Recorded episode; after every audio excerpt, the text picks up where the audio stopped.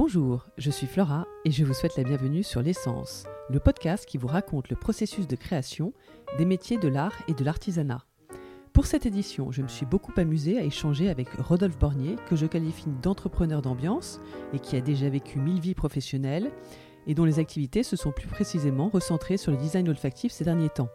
Ainsi, vous apprendrez comment Rodolphe passe du relooking d'appartement au façonnage d'ambiance, qu'elle soit par le biais de création olfactive ou de recherche d'objets de décoration conçus ou chinés avec soin, et parce que Rodolphe est entrepreneur et d'une haute sensibilité et exigence sur le sujet, il va s'intéresser à toute la chaîne, depuis la conception avec les artisans pointus qui répondront à ses besoins ou ceux de ses clients, jusqu'à la distribution à échelle mondiale, voire création de ses propres boutiques Concept Store. Il nous offre quelques conseils concernant l'utilisation de bougies parfumées et nous en explique les nuances. Surtout, il nous évoque ses collaborations avec des artisans et clients reconnus dans l'art de vivre. Sans plus tarder, je vous laisse découvrir l'essence de Rodolphe.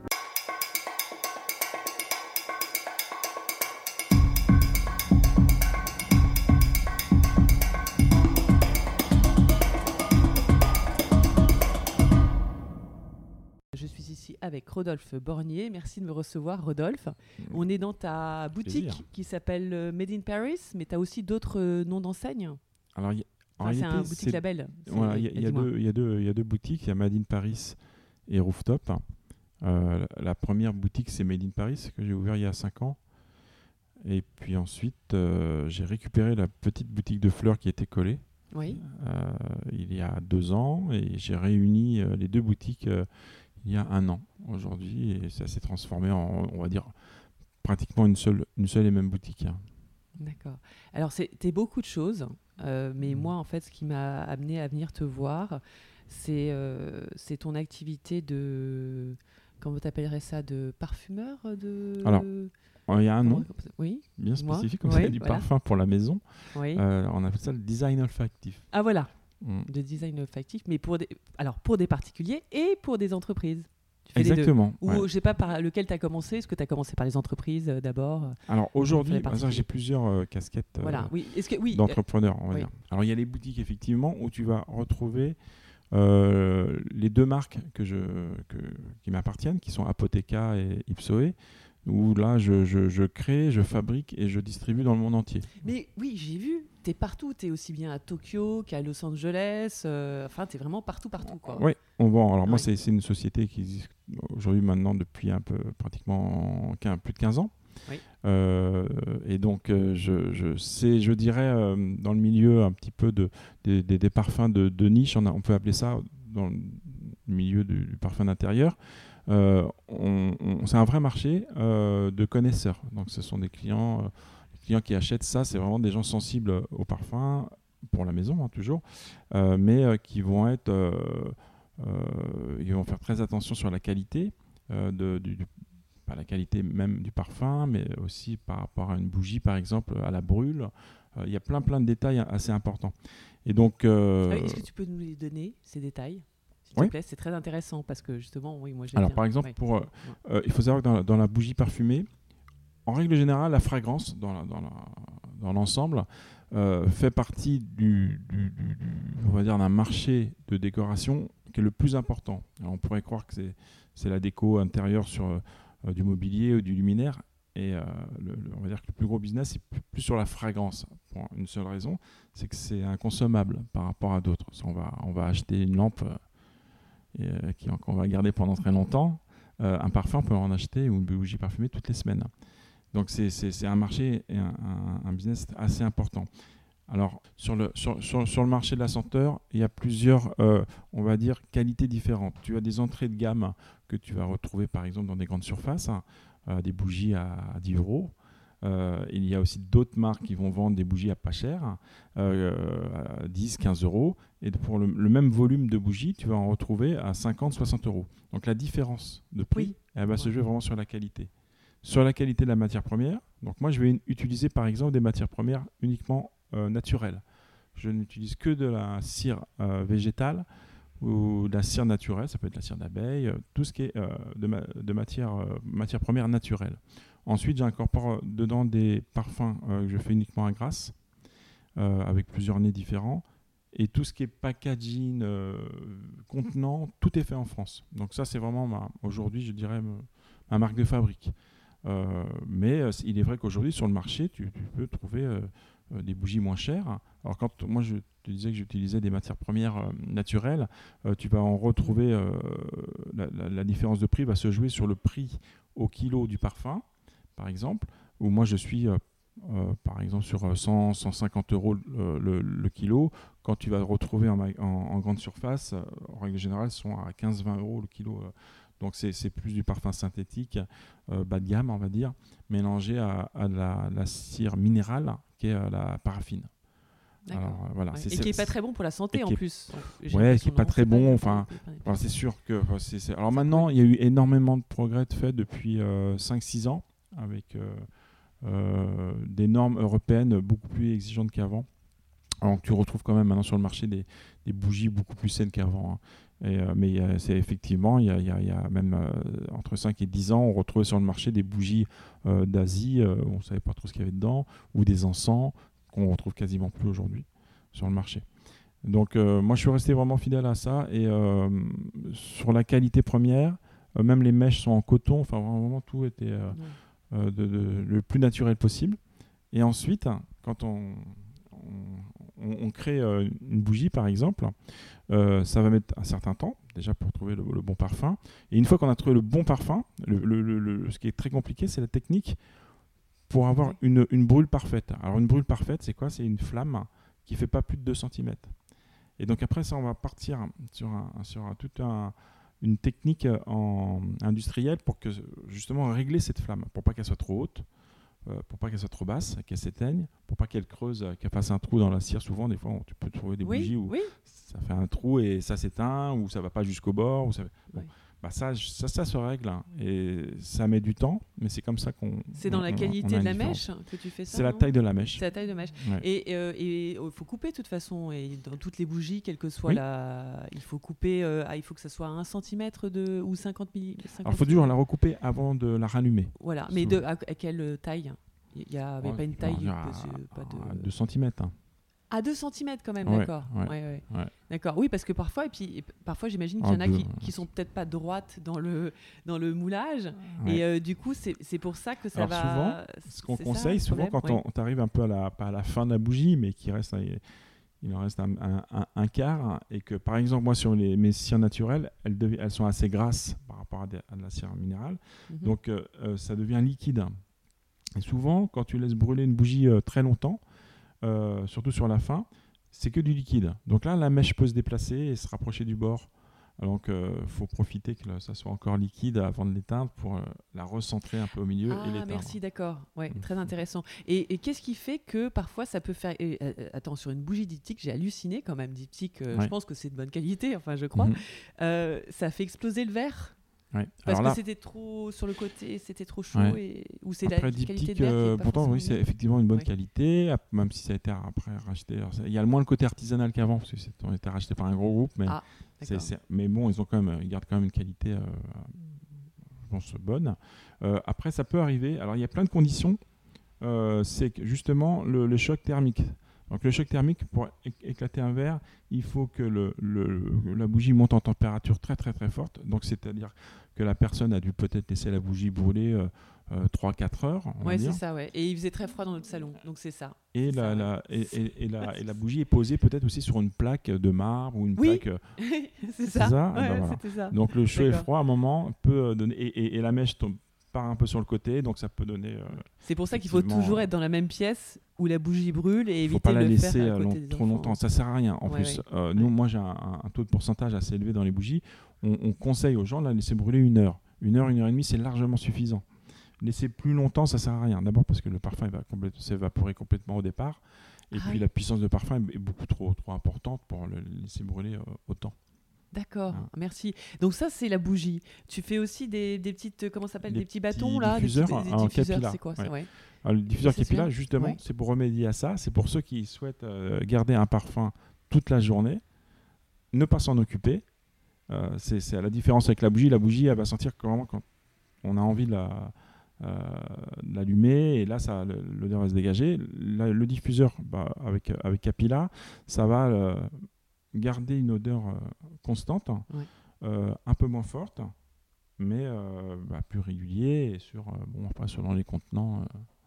les petits diffuseurs que j'ai, ça dure deux mois et demi, trois mois, mais puis après les, les systèmes de recharge pour les, remettre dedans. Donc tout naturellement, tu t'es tourné aussi vers cette euh, technique de, de diffusion euh, pour, pour tes... Bah après, tout ce qui est lié à la fragrance pour la maison, euh, il y a la bougie, euh, il y a effectivement le diffuseur Capilla, il y a le spray aussi, le spray, oui, spray, oui. spray maison. Pour, quoi mettre sur les rideaux par exemple, mettre sur les... Ça tâche pas Ça va? Non, non, non, non, c'est pas les mêmes formules. Alors la formule par exemple Capilla, c'est avec de l'alcool.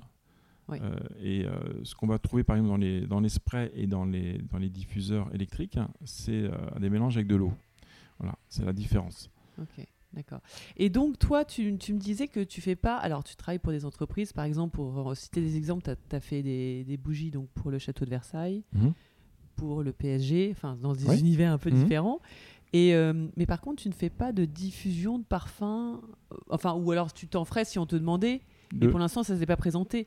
Le fait de diffuser euh, sur des, avec des machines, des diffuseurs. Si, alors je le fais. Je le fais. Ah, tu le fais aussi? Oui. D'accord. Je. alors, c'est-à-dire que. Pour, ces mêmes, euh, pour le château de Versailles, pour. Euh, alors, ça dépend. Alors, soit, soit on va le faire dans des lieux publics, effectivement. Alors, moi, pour le château de Versailles, j'ai eu la licence mondiale pendant à peu près 10 ans. Donc, j'ai créé toute la, toute la collection du château de Versailles pour le château de Versailles, mais également, comme c'était la licence, je revendais sur mon réseau, euh, puisque donc c'est l'autre euh, marché que je fais à, côté des, de mes propres marques, c'est que j'ai des licences. Donc j'avais la licence Château de Versailles, comme j'avais la licence Paris Saint-Germain. Ah, c'est des euh, licences, d'accord. C'est pas eux qui viennent te voir pour. Alors, il y a deux choses différentes. Il y, a effectivement la licence où ils vont me demander de créer pour eux leur collection, mais de la distribuer également. Je vais des fois, quand je vais avoir affaire, par exemple, je pense à Christian Tortu, qui est un, très grand fleuriste, euh, là, je vais avoir la licence. Sauf que la différence, c'est que lui, venant du milieu de la fleur et du parfum, est très sensible à ça. Il va, on va créer ensemble, ou lui va créer seul ses parfums, et qui va me donner ensuite, après, à, mettre le produit en final et à le revendre.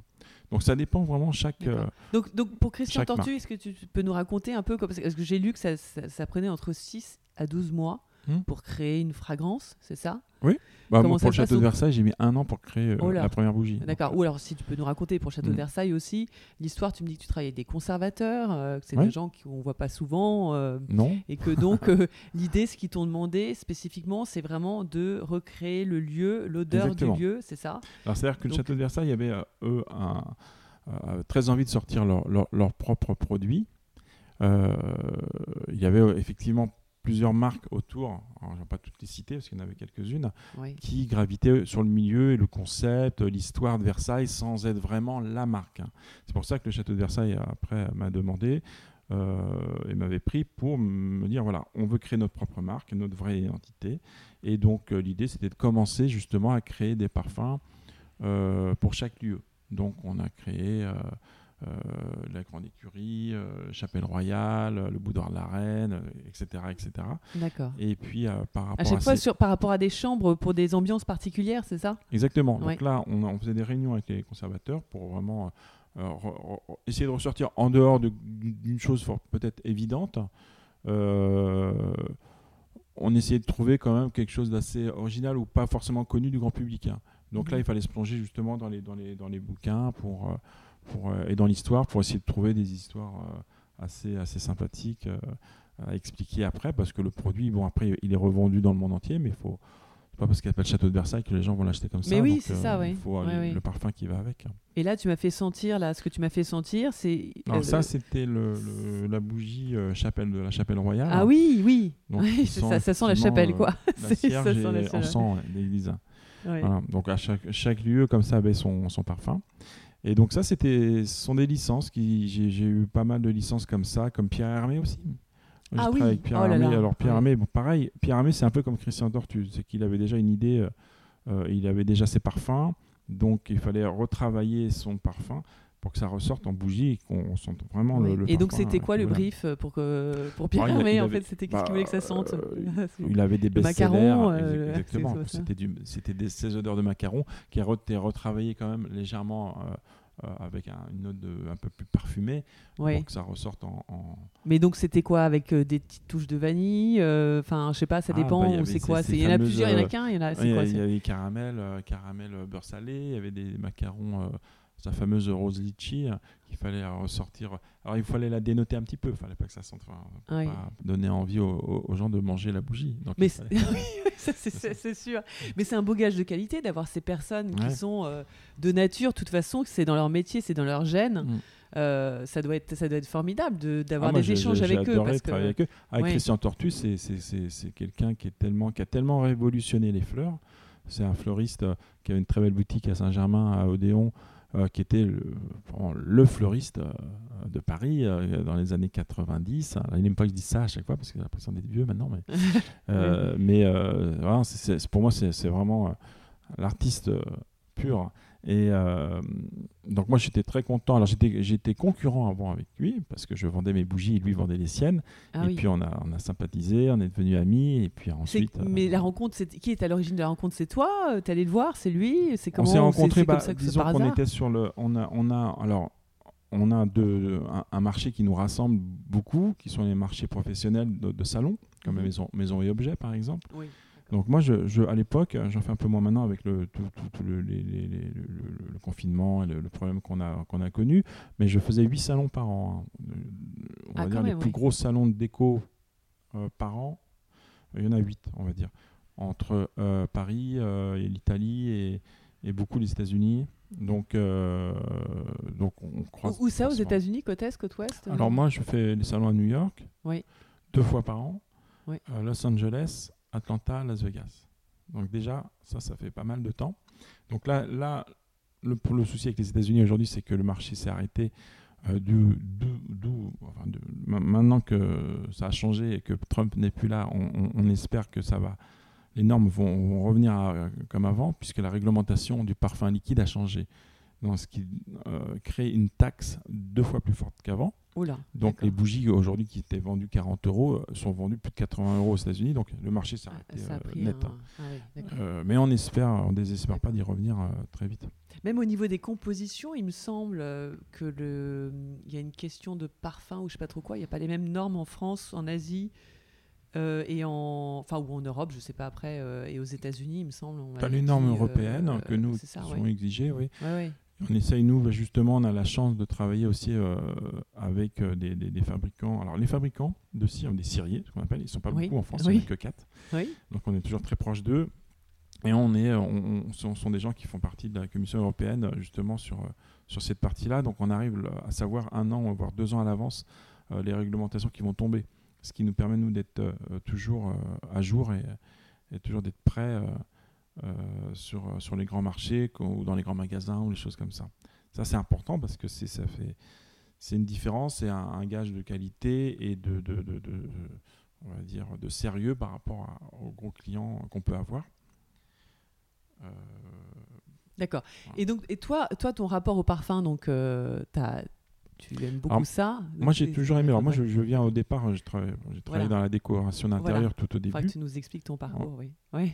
Alors j'ai commencé euh, dans la décoration d'intérieur. euh, euh, je faisais du, vraiment du, ce qu'on appelait du relooking. hein, je- et et c'est comme ça que j'ai commencé. euh, donc ça fait un petit moment que ce que c'était en 2003, 2002-2003, euh, avec une émission de télé qui s'appelait euh, Intérieur. Ouais, que Euh, j'adorais. ouais. Sur, sur- Paris Première. sur Paris Première, Ouais. qui était, qui était euh, à l'époque, euh, il y avait, c'était la seule émission de déco, parce qu'après il y en a eu beaucoup. Oui, il y, a, oui, il y a eu les maisons de France 5 et tout qui ont suivi, qui, ont, qui ont copié un peu le concept. Ouais. Et on n'était on pas beaucoup. on Et était, tu faisais le, et tu étais chargé du relooking. Le Alors, moi, je premier à faire le le relooking? J'étais le premier, on premier? était deux. Il y avait. Elliot Barnes, qui est aujourd'hui qui est un grand décorateur aussi. Oui. Et, euh, et donc on faisait ça, on faisait le avant-après. Alors c'était vraiment tout au début, donc c'était assez, assez amusant. Et, euh, mais ça, ça avait un certain succès. Bon, c'était très très parisien, hein. Oui. Euh, mais ça avait un certain succès. C'était vraiment l'émission que les gens regardaient le dimanche souvent. Ah oui, mais non, mais télé. je te confirme, hein, Ouais. tout à fait. Nous, on était à fond. On aimait, on aimait Oui. bien faire ça. Puis bon, donc j'avais, j'ai lancé mon, mon entreprise comme ça. Et puis ensuite, j'ai monté une maison d'édition. Euh, parce que je me suis aperçu euh, justement euh, à force de faire les d'acheter dans les magasins parce que moi j'achetais dans les boutiques de déco pour justement mes clients parce que je Donc, tu chinais beaucoup je Oui. chinais beaucoup je connaissais toutes les boutiques de déco de Paris donc on me connaissait comme ça Mhm. et puis à force de, de- de- de faire les décos, bah, je suis tombé sur euh, des designers euh, euh, parisiens bah, qui essayaient de vendre tant bien que mal leurs produits. Et donc je suis rentré comme ça. Donc j'ai créé une maison d'édition avec. euh, Où tu où tu t'éditais quoi? Des, des tables, des chaises, alors, des c'était choses que comme des ça, hein? objets Ouais. alors, Non, qui étaient déjà euh, en lien avec les fleurs. C'est-à-dire que je ne créais que des vases avec euh, une créatrice qui s'appelait Marianne Guédin. Et donc, elle, elle créait les, les, les- dessinait les vases. Et euh, moi, je, vends- je les revendais en boutique. Et c'est comme ça que ça a commencé. Et euh, ensuite, euh, Et c'était intéressant comme. euh, Enfin, je veux dire, euh, oui, tu, tu l'as briefé un petit peu, elle était assez Oui, parce que j'aimais bien c'était les quoi, sortes- le- certains créateurs Oui. que, euh, que j'avais trouvé à Paris qui, qui, qui, qui vendaient très peu de vases, enfin, ou, ou- ou Oui. des pièces sur, assez jolies. Alors, quand, je dis, par- quand je dis des vases, c'est des, des vases à des très très belles pièces. hein. Oui. Qui étaient soufflées à la bouche, qu'on faisait par des maîtres verriers. Donc on on- n'en trouvait pas beaucoup et à chaque fois que je les présentais à certains fleuristes que je connaissais bien, euh, ils voulaient tous les acheter. Donc je me suis dit, il y a Ah oui. un lien à faire entre Oui, oui. euh, la création et la distribution. Et donc c'est comme ça que j'ai évolué moi dans, euh, dans la décoration avec mon entreprise qui, euh, qui est partie plus sur du développement commercial sur des produits liés à la fleur. Et euh, donc ensuite, donc après avoir connu toutes les boutiques de déco, je connaissais tous les fleuristes. D'accord. Et c'est comme où ça que j'ai rencontré dit- Christian Tortu. Voilà, super. Et puis, il y avait quelque chose qui m'étonnait, c'est que euh, j'aimais bien les bougies parfumées que j'avais trouvées euh, en Angleterre. genre, il y en a déjà pas mal qui marchaient. Et en France, il n'y en avait pas. Ça il n'y en avait pas tant que ça. C'était quoi, début d'année 2000 hein? Oui, début 2000. D'accord. J'en voyais pas beaucoup. Et Christian avait fait une, une bougie avec Annie Goutal. Euh, qui s'appelait Forêt. et J'adorais. Et euh, je me disais, c'est quand même fou qu'on trouve pas de bougie. Et donc, je me suis dit, il faut absolument que j'en fasse.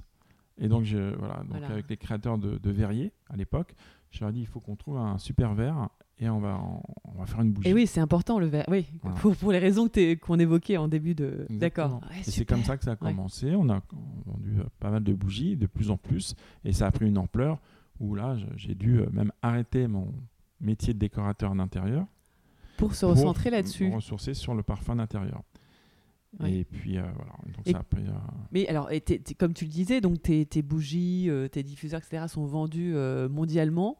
Comment c'est accueilli Enfin, toi qui vas sur Mhm. les salons, sur, enfin, voilà, c'est quoi ça, Il doit y avoir des énormes différences d'usage, de marché, Ouais. de. Par des- exemple, sur l'Asie, entre Oui. il y a une grosse différence. D'abord sur le, par- le parfum en lui-même. Euh, sur le marché américain, on vend beaucoup de parfums euh, sur des notes florales. Tout ce qui est tubéreuse, euh, Oui, muguet, tout ouais, ça. ça, c'est ça, un- peu grand-mère. Ouais. quoi. Ouais, un peu- très, américain. Après, euh, sur le Moyen-Orient, c'est beaucoup de, c'est très des parfums qui sont extrêmement forts, comme du patchouli, du, de l'ambre, du bois de oud. Voilà, ce sont très amateurs de parfums, mais avec un pourcentage très très élevé. On va, on va nous créer des fois une, une collection de bougies spécial- spécialement pour le Moyen-Orient, puisque euh, on va pro- pro- proposer une bougie euh, euh, assez légère, ça ne marchera jamais. Donc on fait vraiment une- des bougies très, très fortes. Et, et- et inversement, pour l'Asie, c'est l'inverse. Donc euh, sur, sur, sur, le, sur l'Asie, on va... un peu, non? Ouais. L'Asie, c'est très, très, très, très faible en termes de pourcentage. Ils sont très sensibles au parfum. Et donc là, on va être sur des notes vraiment très douces, très florales également, mais plus vertes. D'accord. Un peu la Issey Miyake, peut-être euh, un peu l'Odyssée. euh, oui, non, oui, je sais oui, pas, oui, ouais, c'est un, peu, un peu dans le même esprit. Ou des notes, euh, des notes, peut-être des notes florales vertes, c'est un peu par exemple une, une rose anglaise ou, ou une- un parfum qui marchait bien qu'on avait fait avec Christian Tortu qui s'appelait feuille de tomate. La feuille de tomate, c'était vraiment l'odeur de la tomate verte avec le- le- ce parfum de feuille qu'on peut sentir. Et donc ça de façon très très légère. Donc ça, ils sont, ils sont fans. Ouais, d'accord. Et- Et donc, et- est-ce qu'il y a- il y, a plus de composants, moins de composants, ou c'est différent C'est juste le dosage qui est différent le pourcentage de parfum qui va changer. D'accord. Ouais. Et puis euh, après, il y a des marchés, par exemple, en Asie. euh, bon, c'est en train de changer là depuis, depuis peu, mais ils n'achetaient jamais de bougies. Pour eux, la bougie, c'était impensable. c'était lié vraiment à, un autre concept qui était plus sur le décès ou des choses comme ça. Donc, ça, ils ne se voyaient jamais acheter des bougies, ils n'achetaient que des diffuseurs. On vendait que des diffuseurs Capilla en Asie. Mais là, avec, euh, je dirais justement des marques de niche euh, devenaient un peu à la mode, comme euh, Diptyque, Trudon, Byredo, des choses comme ça, Apothéca. Oui. Et bah, bah, c'est devenu à la mode. Donc maintenant, les, en Asie, on commence à, vendre de plus en plus de, bougies. C'est nouveau comme, comme marché. Et, et, donc, toi, ce rapport au parfum, est-ce que tu en as beaucoup pour, pour toi? Est-ce que euh, voilà, qu'est-ce que c'est quoi ton bah rapport? Moi, ce que, j'aime bien, euh, je profite, c'est comme je, je, crée ces parfums-là, je me crée mes propres parfums. Ah, ça c'est bon, ça, d'accord. Comme ça, je mets des parfums que personne n'a, ou alors souvent des parfums que je teste. Comme sur euh, Apothéca, on, on s'est aperçu quand j'ai créé Apothéca, au, au, départ, j'avais fait cinq parfums très masculins. Bon, voilà, j'étais un, peu, un peu sensible à ça. Je me dis, tiens, ça va changer. Et je, je suis sûr que j'ai des gens qui vont bien aimer et ça changera des notes peut-être trop florales. Et puis en fin de compte, j'étais très surpris par le retour du, fait que beaucoup de femmes aimaient beaucoup. oui, et, et, dont un qui s'appelle Vipera, qui est du musc blanc. Et là, alors là, c'était euh, c'est fou parce que c'est pas c'est pas forcément le parfum que je vends le plus, mais les, la clientèle qui achète ça, et elles sont euh, vraiment accro, mais j'ai rarement. Mais c'était ça. que j'ai que j'ai senti euh, quand euh, il y avait l'atelier de citrouille euh, de mes enfants. Ouais, Parce que j'ai essayé, il y avait quelque chose que je sentais qui sentait très bon et j'ai senti toutes les bougies et c'était pas ça. Donc. Il faudra, que je, faudra, que je, faudra que je regarde. Il y a tellement de bougies ici, c'est ça le. oui, c'est ça le challenge. d'accord. Ah oui, donc tu fais ça, donc tes propres parfums, ça c'est Donc voilà, hein, et donc là, par exemple, Vipera y y a, va, va, sortir en, en haut de parfum pour euh, en 2022. Donc là, je sors le premier parfum corporel. Donc là, ça c'est. Ah donc ça n'existe pas pour l'instant. Enfin, ça n'existe juste pour toi. Il y a, y a que des. Juste pour moi, on teste et puis euh, je sortirai certainement en début euh, de 2022 en parfum pour le corps. Parce que pourquoi pourquoi c'est venu aussi comme ça C'est l'avantage d'avoir justement des boutiques et d'être un petit peu plus sur le terrain que d'autres marques qui vont vendre sans avoir forcément de retour immédiat. C'est que je me suis aperçu que les gens achetaient des sprays pour la maison Vipera comme parfum. Ils l'aimaient tellement qu'ils l'utilisaient pour eux. Donc euh, c'est là que je me suis dit, il faut quand même qu'on trouve euh, une solution pour faire un vrai parfum pour le corps. Et euh, donc, donc ça, commence, ça, commencera comme ça en tout cas. Et, et, pour toi, un intérieur réussi, parce qu'il y a quand même y a toujours ce lien entre bah, des objets, l'agencement, l'intérieur, enfin tu es très sensible à ça. Euh, et pour toi, oui, c'est quoi euh, la définition de quelque chose euh, C'est quoi? Ça doit refléter les, les personnes qui y vivent Enfin, bah, c'est quoi ton... Moi, j'aime bien mettre en avant l'univers du parfum en lui-même. C'est vrai que quand, bon, même s'il y a une collection apothéca, les gens vont bien aimer le parfum. de le voir comme ça, sans, sans imaginer l'univers, c'est toujours pas plus difficile, mais euh, moi, j'aime bien m'inspirer. Euh, c'est comme ça qu'au départ, j'ai ouvert Made in Paris, parce qu'au début de Made in Paris, j'avais repris une vieille euh, librairie qui était rue Jean de la Fontaine pour faire un showroom et, mes bureaux. Et donc, quand j'ai présenté Apothéca, j'ai créé l'univers avec. Donc, c'était tout ce qui était apothicaire, cabinet de curiosité. Mais oui, mais oui. Ouais. Donc il y avait l'univers des vieux livres, des globes avec des, papillons, des petits objets marrants. Ça fait très, très noir. Bah oui, oui, oui. Et, et les gens venaient, aimaient beaucoup les bougies et voulaient acheter toute la déco. Donc je me suis dit, il faut, faut changer peut-être la formule. Et donc c'est comme ça que ça a basculé aussi entre un showroom bureau à une boutique. Parce que les gens voulaient aussi bien acheter la déco que les parfums. Et, donc, et, moi j'ai toujours été, par rapport au salon pro aussi, euh, toujours mis en avant le côté visuel et le côté euh, mise en scène. Euh, souvent, alors je dirais qu'en en France, par exemple, à Paris, sur Maison et Objets, euh, quand je fais des stands, je joue beaucoup sur l'univers. Aux États-Unis, je le fais aussi, mais je suis un des seuls. Hein. parce que les Américains sont tellement habitués et organisés à faire des salons pro qu'ils arrivent à s'imaginer ce qu'ils peuvent en faire. Bizarrement. Ah, mais euh, euh, je vois en Europe, euh, faire un stand avec juste des tablettes ça et fait un peu tristoun, quoi. Bon, c'est un peu triste. Maintenant, quand on amène un univers avec des beaux visuels, de la couleur, des objets, et eh ben, tout de suite, on, comprend l'univers de la marque et on a envie de, de se l'approprier ou, pas. Mais, Ouais, donc ça fait rêver. Et donc ça ressemble à quoi une journée euh, Je sais pas. Tu fais encore de la décoration ou pas du tout? Tu fais, Non. Tu fais que Je fais- je fais que, j'ai que mes, mes- les deux boutiques. Oui. Euh, après, j'ai mon, j'ai mon entreprise que, qui est dans le 77, du côté de Meaux, euh, où là, j'ai mes entrepôts, mes usines, et- et les salariés sont là-bas. euh, J'ai mes bureaux, donc j'ai 15 salariés qui sont Ah, là-bas, et j'ai tout ce qui est logistique, préparation de commandes. Et donc, on, distribue dans 40 pays. On fait tout, tout ce qui est conditionnement et tout ce qui est euh, euh, production euh, sur place. Donc, euh, c'est une petite euh, entreprise euh, euh, manuelle, on va dire, et artisanale.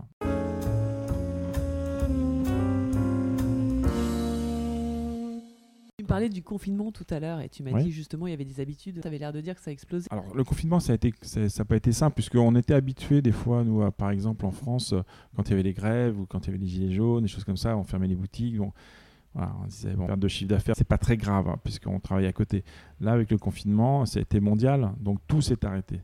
Donc, c'est bien les boutiques, que tous les, toutes les autres boutiques, tous les pays?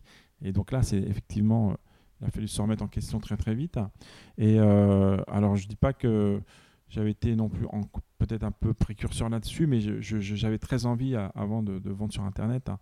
Et euh, c'est ce qui, je pense, m'a un peu, euh, pas sauvé, mais euh, m'a permis de, continuer à vendre. Et on a beaucoup vendu sur Internet parce que j'avais déjà mis en place euh, sur euh, les deux sites qui étaient Ipsoe et Apotheca euh, des ventes en ligne qui ont très très bien marché. Après, il s'est passé autre chose, mais ça, c'est l'autre casquette euh, que j'ai euh, de, de chef Oui. d'entreprise qui est adjoint au maire. Voilà, oui. Mm. Et effectivement, pendant le confinement, bah, ça, ça, je m'en suis un petit peu plus occupé, mais une nouvelle aventure euh, qui s'est collée à- au chef d'entreprise. Ah oui, c'est-à-dire qu'on est. euh, tu m'as dit, tu m'as raconté, tu as le Mm. maire, le nouveau maire qui est venu te chercher, c'est ça? Alors, bah, il y a eu les élections. Oui. Les élections, ça s'est passé pendant le confinement. Je sais pas si tu te souviens, euh, ça, même, ça s'est même arrêté, euh, puisque entre le premier et le Oui, deuxième tour. oui, oui. Et donc, euh, c'est vrai qu'ils étaient venus me, me- me voir du fait que je connaissais beaucoup de commerçants, parce que j'étais le président des commerçants de- d'Auteuil. Et donc, euh, ils m'avaient proposé de, de- les rejoindre. Bon, ce n'était pas forcément quelque chose auquel je pensais forcément tout de suite. Puis j'avais j'étais déjà assez occupé. Et, et puis ensuite, avec le confinement et toutes les boutiques qui se sont fermées, habitant ici, on s'est aperçu que les, les commerçants n'habitaient pas tous là. Il y avait beaucoup de problèmes d'insécurité. Et euh, quand les boutiques se sont fermées, il y avait beaucoup de Ah, cambriolages, il y avait beaucoup de choses. Ouais, voilà. Et donc, en étant là, bah, on, a- on, on s'est mobilisé. Puis, c'est comme ça que j'ai créé des, des groupes WhatsApp, des groupes euh, euh, sur des groupes euh, Facebook. j'ai un groupe qui s'appelle J'aime Auteuil. Et donc, ça nous a permis, bah, de ceux qui étaient là, de, de surveiller pour les autres, voir de- si tout se passait bien, et de rassembler beaucoup de gens. Et c'est là que je me suis rendu compte aussi, en tant que président d'association, c'est qu'il y avait des commerçants qui sont là depuis plus de 20 ans, 20, 25 ans, euh, l'un en face de l'autre, hein, et ils ne s'étaient jamais parlé. Et euh, du fait d'avoir créé l'association des commerçants et le, ce groupe euh, qui a réussi à réunir tout le monde, bah, ça a généré vraiment euh, une entraide entre commerçants, ce qui a fait un peu boule de neige puisque euh, la, la- la presse ensuite euh, s'est intéressée à ce sujet-là, donc ils sont venus me voir. Donc j'ai eu le Parisien qui avait fait un- euh, une, page en première page là-dessus, et en- ensuite BFM TV qui était venu. Donc donc je bon et, et- et je pense que suite à ça, euh, ça a donné des idées au maire euh, qui était venu me voir en me disant qu'il fallait absolument que je, le- je- je le rejoins euh, pour le soutenir dans les élections. Et puis il est passé.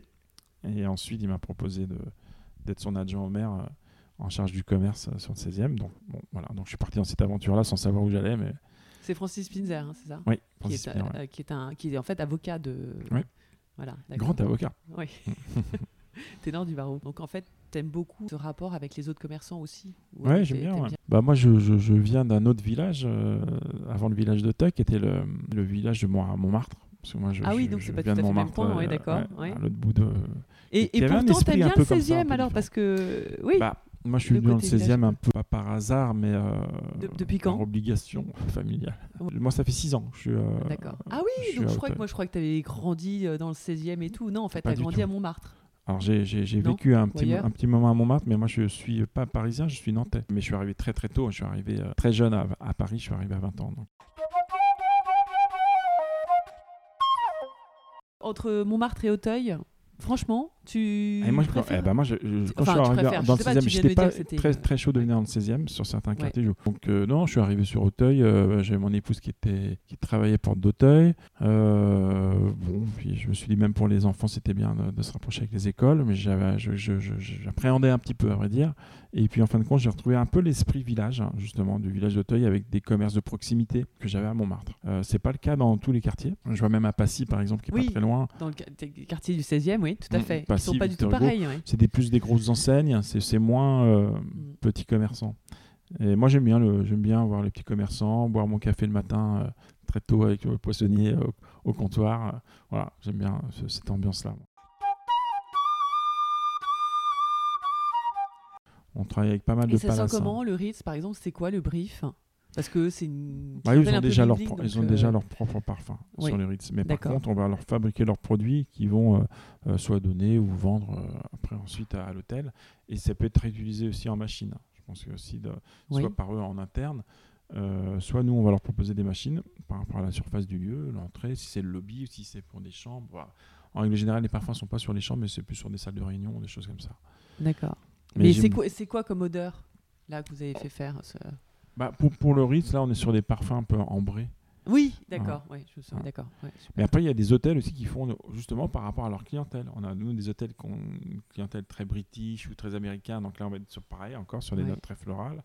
On a par exemple, là, je travaille avec le Hyatt euh, qui va être sur des notes très très euh, pour leur sa clientèle du Moyen-Orient. Donc on va tout de suite mettre une- du parfum euh, qui va qui va aller dans ce sens-là. C'est vraiment aussi par rapport au lieu et par rapport à leur clientèle. Oui, mais alors, mais oui, mais c'est ce qu'on disait, ça change un peu d'un quartier à l'autre quand même. Donc euh, ces grandes chaînes, euh, tout ça, en fait, le problème c'est que ça dépend des quartiers dans lesquels ils sont. Donc euh, idéalement, ça aurait été bien qu'ils fassent un parfum par par par, hôtel, par Ouais. implantation, Ah bah, non sûr. C'est parce que tu Mais leur. ça, ouais, ouais, pas- Mais- le c'est- c'est ça. hein. D'accord, c'est juste pour un hôtel, un Exactement, des, c'est ouais. pas toute la chaîne Non, quoi, non, ou non. toute euh, toute une ville ou toute, Non, non, non, non, non. euh, voilà, Là, le Hyatt Paris, moi Ouais. j'ai fait ça, c'était juste pour le Hyatt Paris, mais je sais que dans d'autres le- les parfums sont différents. Est-ce que tu peux nous raconter un peu le processus euh, Parce que tu t'avais dit que ça te prenait entre 6 à 12 mois Mhm. pour créer un parfum. Donc Ouais. comment, comment ça se passe à partir du... Qu'est-ce que tu te poses comme question Des choses auxquelles on n'aura peut-être pas forcément pensé euh, comment- Sur, sur le brief au départ, par exemple, quand, euh, si je décide de faire un parfum euh, floral, donc moi j'ai- je travaille avec plusieurs nez euh, sur Grasse, et bon, par, par réseau, je sais que je vais être habitué, alors après il faut bien s'entendre, il faut qu'ils comprennent tout de suite ce qu'on veut, mais ça va prendre du temps, évidemment, mais par exemple, quand je vais imposer un, un- un- vraiment un, un esprit bien, bien spécifique, il y en a qui sont spécialisés là-dedans. C'est-à-dire que moi, je sais que j'ai un nez qui est son, son- son- son- son truc, ça va être les fleurs. Euh, J'en ai un autre et il est plus sur du parfum d'histoire. Euh, donc j'aurais pu travailler, euh, je vais plus travailler avec lui sur, sur Versailles. Il y en a d'autres qui va être euh, plus sur des notes euh, euh, du moment, alors euh, euh, qui est très fort. Alors, par exemple, si on est sur des moments de, de bois de wood, euh, Ah il va être euh, Oui. très, très, très connu là-dessus. Donc on, on, va, on, va, on va travailler et trouver des variantes. Mais euh, une fois qu'on a fait le brief, et ben là, il y, a y pas mal de travail qui sont faits. On m'envoie à peu près une cinquantaine de parfums. Et sur les 50, euh, il faut arriver à un seul. Donc on, on- voilà, on Et enlève au fur et à mesure. Et puis quand on arrive sur les trois derniers, on essaie de les retravailler exactement. Donc, Ah, il t'envoie depuis Grasse des échantillons c'est, oui, ou je vais, moi je vais sur Grasse, où on Oui. a des, en règle générale, ils ont aussi des bureaux sur Paris. Donc on se voit dans les labos et, euh, et on, on- Oui. on retravaille ensemble. On, on sélectionne les parfums qui nous plaisent et on les retravaille, on les retravaille jusqu'à en avoir qu'un seul. Parce que ça- donc c'est, étalé dans le temps. Pourquoi? Parce que déjà il faut prendre rendez-vous à chaque fois et à chaque fois vous pouvez sentir Alors- une quantité limitée de parfum parce que même si vous sentez du café entre entre deux ou entre. Ouais. toi et que vous buvez de l'eau, enfin je sais Ouais, pas ouais, comment tu fais. euh, ouais, tu peux pas. Tu peux sentir le, après c'est une sentir le café sélection, hein, qui c'est casse l'odeur. Après, euh, donc ça c'est la moitié du temps. Mais la, la- la grosse partie, elle est technique après. C'est une fois qu'on va, on, on a, on, a, on a trouvé le parfum. Oui. C'est là que tout recommence à, à- à zéro sur la partie technique pour savoir si on va la sortir en bougie ou en diffuseur. C'est deux formulations différentes pour que ça ressorte exactement pareil. Oh là, d'accord. Oui, on donc- se rend pas compte de ce Ouais. Détail. donc, par exemple, sur la bougie, on retravaille. Donc là, une fois qu'on a le concentré, on a le concentré. Mais maintenant, à quelle dose on va le mettre? Ça, on ne sait pas. Est-ce qu'il va être bien à 9, à 10, à 11, à 12 Donc, on va retravailler sur des pourcentages différents. Et une fois qu'on a retrouvé la bonne note, hein, par exemple à 10%, on va retravailler la technique pour retrouver justement l'esprit de qualité sur la flamme et que la flamme soit pas trop grande, pas trop petite, parce que le, par exemple le bois de oud étouffe euh, la flamme. Donc on sait qu'on risque d'avoir une toute petite euh, euh, mèche, une toute petite flamme Ah oui. avec le bois de oud, donc il va falloir travailler avec une mèche plus grande, etc. etc. Ah, c'est toute Mm. une technique, on se rend pas compte de ce qu'il y a derrière, c'est incroyable. Parce que- ça. Ouais. Et puis sur- en règle générale, souvent sur un parfum, il y en a 15 dedans en réalité. Et pas que c'est pas Oui, bien sûr, enfin, c'est une combinaison tubéreuse, c'est pas ouais. que 100% tubéreuse. Il y a 15 parfums qui sont mélangés dedans. Et donc voilà, donc après il faut que les uns les Ouais, donc, et le fait d'avoir 15, c'est hyper nécessaire par rapport à- l'effet rendu. Non, Est-ce que non, enfin, enfin, moi je Oui. pour moi oui parce que je c'est comme ça que je trouve qu'il y a une différence de de raffinement dans le Euh, parfum. voilà. Aussi bien en, en note de tête qu'en note de cœur.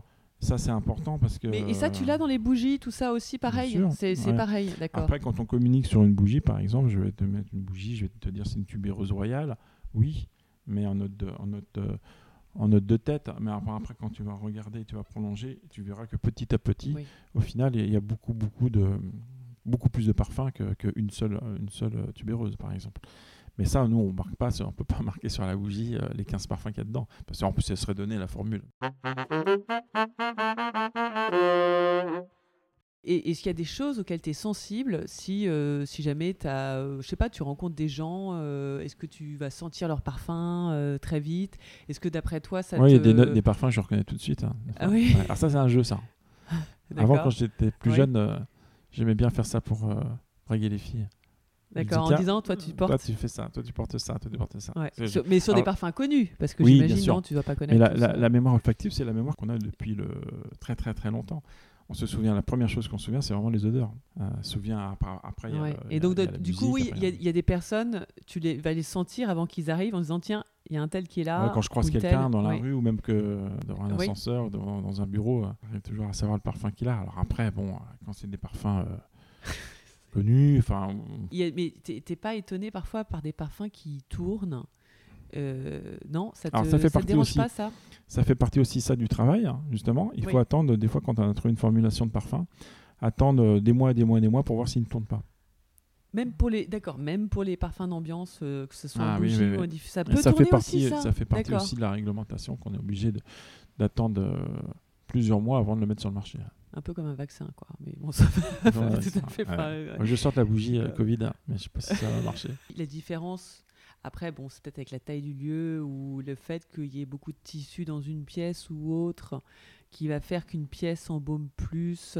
Après, je sais pas la différence hein, quand je dis par rapport au parfum euh, en pchit où il y a la peau qui a un critère ou qui, en fait, qui fait que. euh, Bien sûr, un, pH de la parfum peut peau, sentir différemment sur Voilà. une personne euh, sur une autre. Voilà, la personne c'est ça. Mais est-ce que le parfum d'ambiance, selon la, le- la typologie de pièce, est-ce qu'il va y avoir dedans? Est-ce qu'à ce, moment-là, ça peut. Ou c'est juste par, parce qu'il y a d'autres odeurs dont on ne se rend pas forcément compte qui vont euh, un peu sûr, faire si tu que ce- on parfume une pièce vide, ça n'aura pas le même euh, impact qu'une Ouais, pièce après, tu euh, prends pas entièrement tes- meublée, euh, avec Voilà. des mélanges de bois ou des, Et, est-ce que après, euh, par exemple, sur des odeurs de, de nourriture, quand tu fais la cuisine et tout, Mm. toi, euh, personnellement, tu vas te dire tout de suite, je vais mettre une bougie, je vais faire quelque chose, ou est-ce qu'au contraire, tu te dis, je vais ouvrir les fenêtres et euh, voilà, enfin, c'est quoi ta. Ouais. En- dans, en- dépend, dans la cuisine, en règle générale, on ne met pas trop de bougies parfumées, à moins de pour justement cacher une odeur. Euh, par contre, moi, ce que j'ai déjà fait, c'est- assez rare parce que les restaurateurs n'utilisent jamais de bougies parfumées hein, dans les restaurants, bien sûr, mais j'ai déjà fait des parfums pour des restaurateurs pour attirer la- une clientèle. Euh, souvent, les parfums qu'on met à- à- dans les portes d'entrée à l'extérieur, on passe devant et ça sent bon, on a envie de rentrer. Ouais. Et euh, j'avais Et- fait ça pour un restaurant japonais euh, qui était un, un- un parfum au gingembre et ça marchait assez bien. Euh, Ah, bravo. curieux. Ouais, et c'est où? C'est à Paris? Non, c'était à Tokyo. Ah, ah, carrément Ouais, ouais, Ouais, ouais. en plus, c'est. D'accord. C'est drôle. Mm.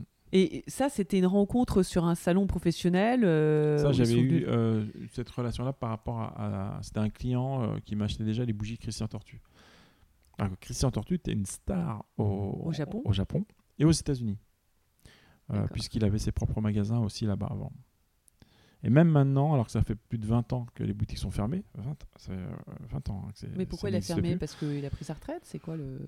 non, Oui, et puis le- non, non, il est passé, il est passé à autre chose, hein, mais euh, euh, la boutique, les boutiques, par exemple, aux États-Unis, c'était sur la 5e avenue, je- je- c'était euh, Takashimaya, je sais pas si euh, ça te dit quelque non, chose, c'était un. Takashimaya, c'était un peu genre le bon marché, mais euh, c'est, euh, japonais. Euh, Ouais. Et donc, ils avaient une- un magasin qui s'appelait Takashimaya sur la 5e avenue à New York, où la- tout le rez-de-chaussée était tenu par Christian Tortue. Et pour les vitrines, et pour le- le- sa collection, pour l'univers, les fleurs et tout ça. Donc, c'était euh, le, le must d'acheter un bouquet Christian Tortue sur la 5e avenue euh, à New York. Et les gens se souviennent de ça. C'est ça qui est drôle. C'est qu'aujourd'hui, euh, même quand je fais des salons avec lui, la clientèle américaine le reconnaisse. Alors qu'en France, euh, beaucoup moins. Et puis bon, alors la nouvelle génération en- encore moins, Oui, mais Il y a beaucoup de fleuristes, oui, maintenant des oui, beaucoup, stars. de- beaucoup, euh, beaucoup de enfin, fleuristes. Mais c'est vrai qu'en France, on a cette espèce de d'art de vivre. euh, on est très très très fort en artisanat. Après, euh, oui, il faut aller à l'étranger pour le remarquer, quoi. Exactement. Hein, c'est ça, ouais, exactement. Et, et- et c'est- curieux, hein, mais euh, je, j'étais toujours, toujours été étonné de le voir euh, aussi euh, connu avec des gens qui, euh, qui, qui- qui adoraient son travail euh, aux États-Unis et en Asie, et, et moi en France. Ça, c'était quand même euh, étonnant. Quoi.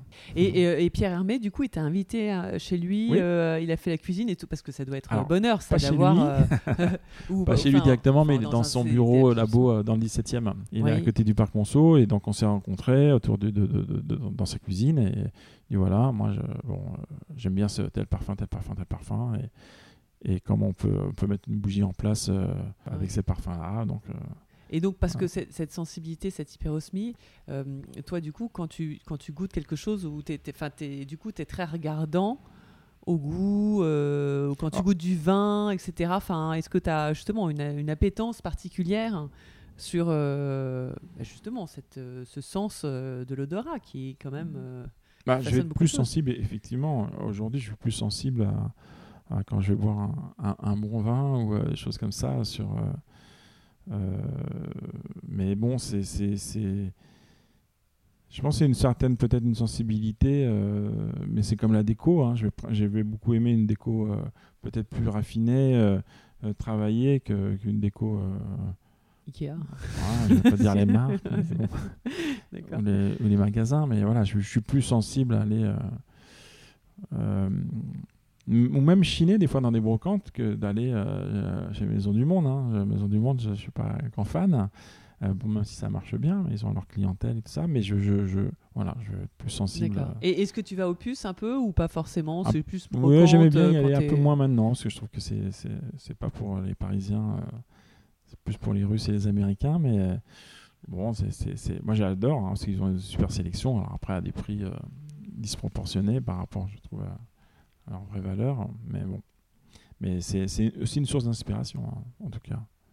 D'aller, d'aller chiner. Ouais, euh, en plus, ouais, moi j'aime- bien, et puis je je Et puis plus c'est le rapport avec les gens, peut-être aussi. Il raconte l'histoire des objets, non Pas forcément. Oui, oui, oui. Mais enfin, je, après, le- je préfère aller euh, dans le nord ou aller euh, en Normandie. Moi, j'ai une maison en Normandie, donc je, je- vais souvent là-bas. Ah oui, il y en a beaucoup là, dans le coin. en Normandie, euh, et puis dans le nord de la France, il y a des super trucs. À hein. Lille, oui, il y a la braderie de Lille, par exemple. tu fais la Lille, braderie de Lille euh, Ouais. ouais. Ouais, il y a des coins comme ça, mais même en Belgique. Moi, je vais souvent à Anvers aussi, où il y a des rues entières de brocantes. Euh, mais ça, c'est tout- toute l'année.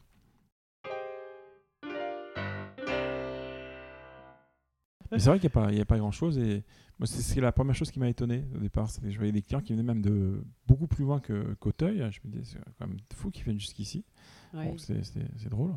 Et, c'est, et quel est le plus, gros, le plus beau compliment qu'on puisse te faire ou qu'on t'a déjà fait sur, euh, bah, sur, tes sur les parfums ou sur, euh, sur euh, tout ce qui est déco?